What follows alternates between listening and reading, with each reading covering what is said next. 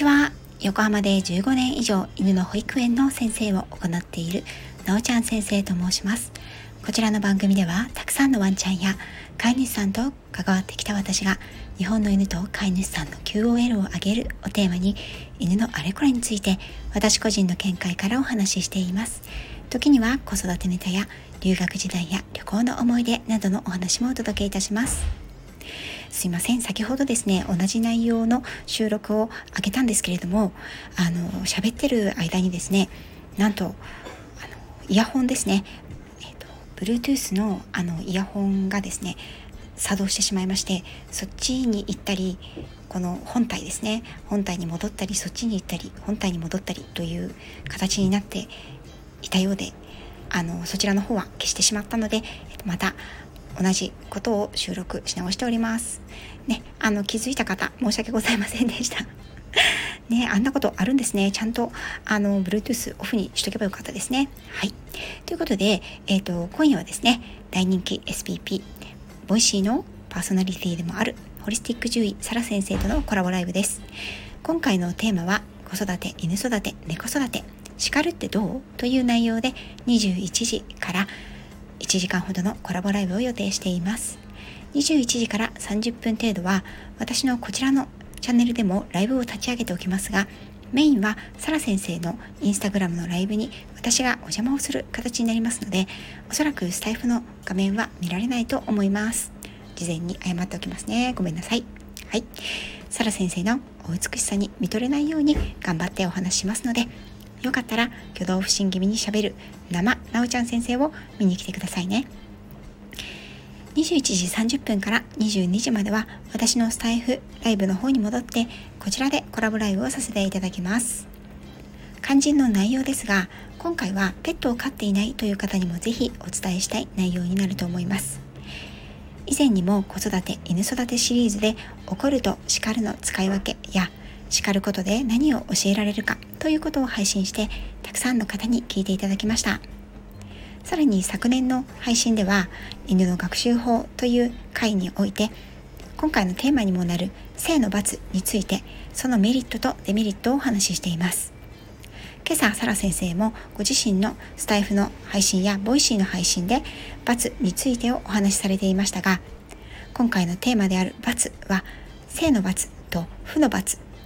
これ正と負ですね。正しいと負けるという字を書くんですがこの2種類に分けられます。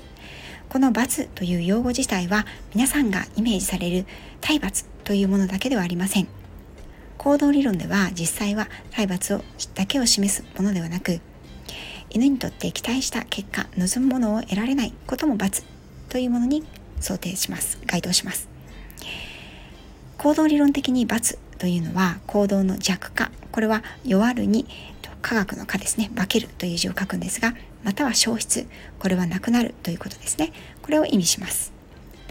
罰の反対は強化。強く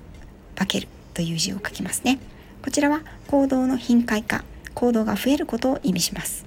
ですので罰そのものが蹴ることや叩くことを必ずしも意味するとは限らないんですね。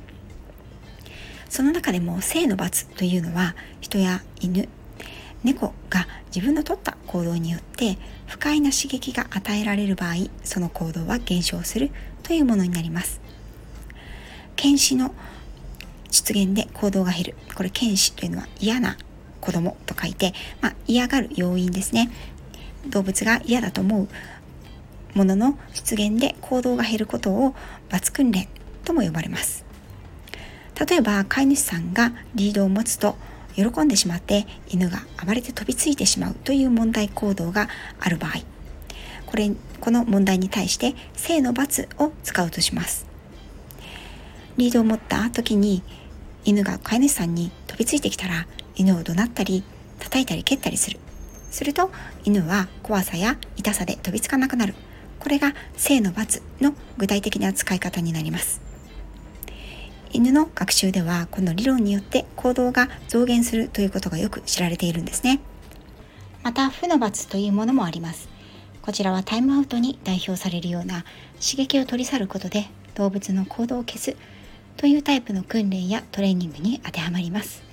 こちらはポジティブな要因の消失で行動が減るというものです。犬のトレーニングでは無視やタイムアウトもここに当てはまります。性の罰とは異なり例えば犬の場合には問題となる行動が起こり得る環境や条件を変えてやるということでこの問題行動が収まるような場合です。先ほどの例をとってみると飼い主さんがリードを持つと喜びすぎて犬が暴れて飛びついてしまうという問題行動に対し負の罰を今度は使うとします。リードを持つと飛びついてきた場合にリードを手から離して飼い主さんがその場を立ち去るこれを何度も繰り返すと犬はリードを飼い主さんが持ってもすぐにお散歩に連れて行ってもらえるわけではないということを覚えてリードを持ったからといってすぐに暴れないようになります。私も罰を使うことはあります。ですがこれらの罰は使い方が非常に重要だと思っています。またこの一連の学習はオペラント条件付けと呼ばれますがこれは犬でも猫でも人でもある程度共通した行動理論となっていることが知られています。罰の反対の強化強く化けるという字を書きますけどこちらについても共通事項がたくさんあります。実際犬猫のトレーニングや子育てにオペラント条件付けはどのように作用するのか。